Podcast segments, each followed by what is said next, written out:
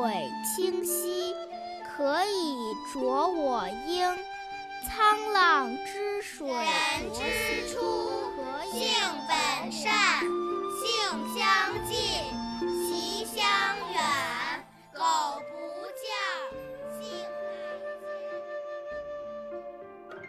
国学小天地。首先，正晶姐姐和小朋友们一起来复习一下上次学过的《三字经》的段落。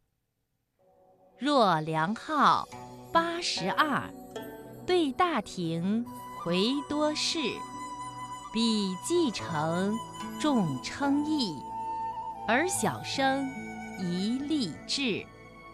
接下来呢，我们一起来学习新的段落。迎八岁。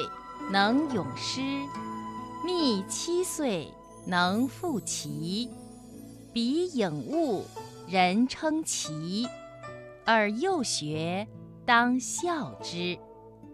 我再来读一遍：迎八岁，能咏诗，密七岁能赋棋，比颖悟，人称奇，而幼学。当孝之。下面，正晶姐姐来给小朋友们讲一讲这段话说的是什么意思。迎八岁能咏诗，密七岁能赋棋。这段话是说呀，北齐的祖莹八岁能吟诗，唐朝的李密七岁的时候就能以下棋为题而作出诗赋，比颖悟。人称奇，而幼学当效之。这段话是说，祖莹和李密天资聪颖过人，在当时呢是奇才，很受人们的赞赏。你们刚入学的人，应该以他们为榜样，好好学习。听广播的小朋友，你明白了吗？好的，下面我再来读一遍。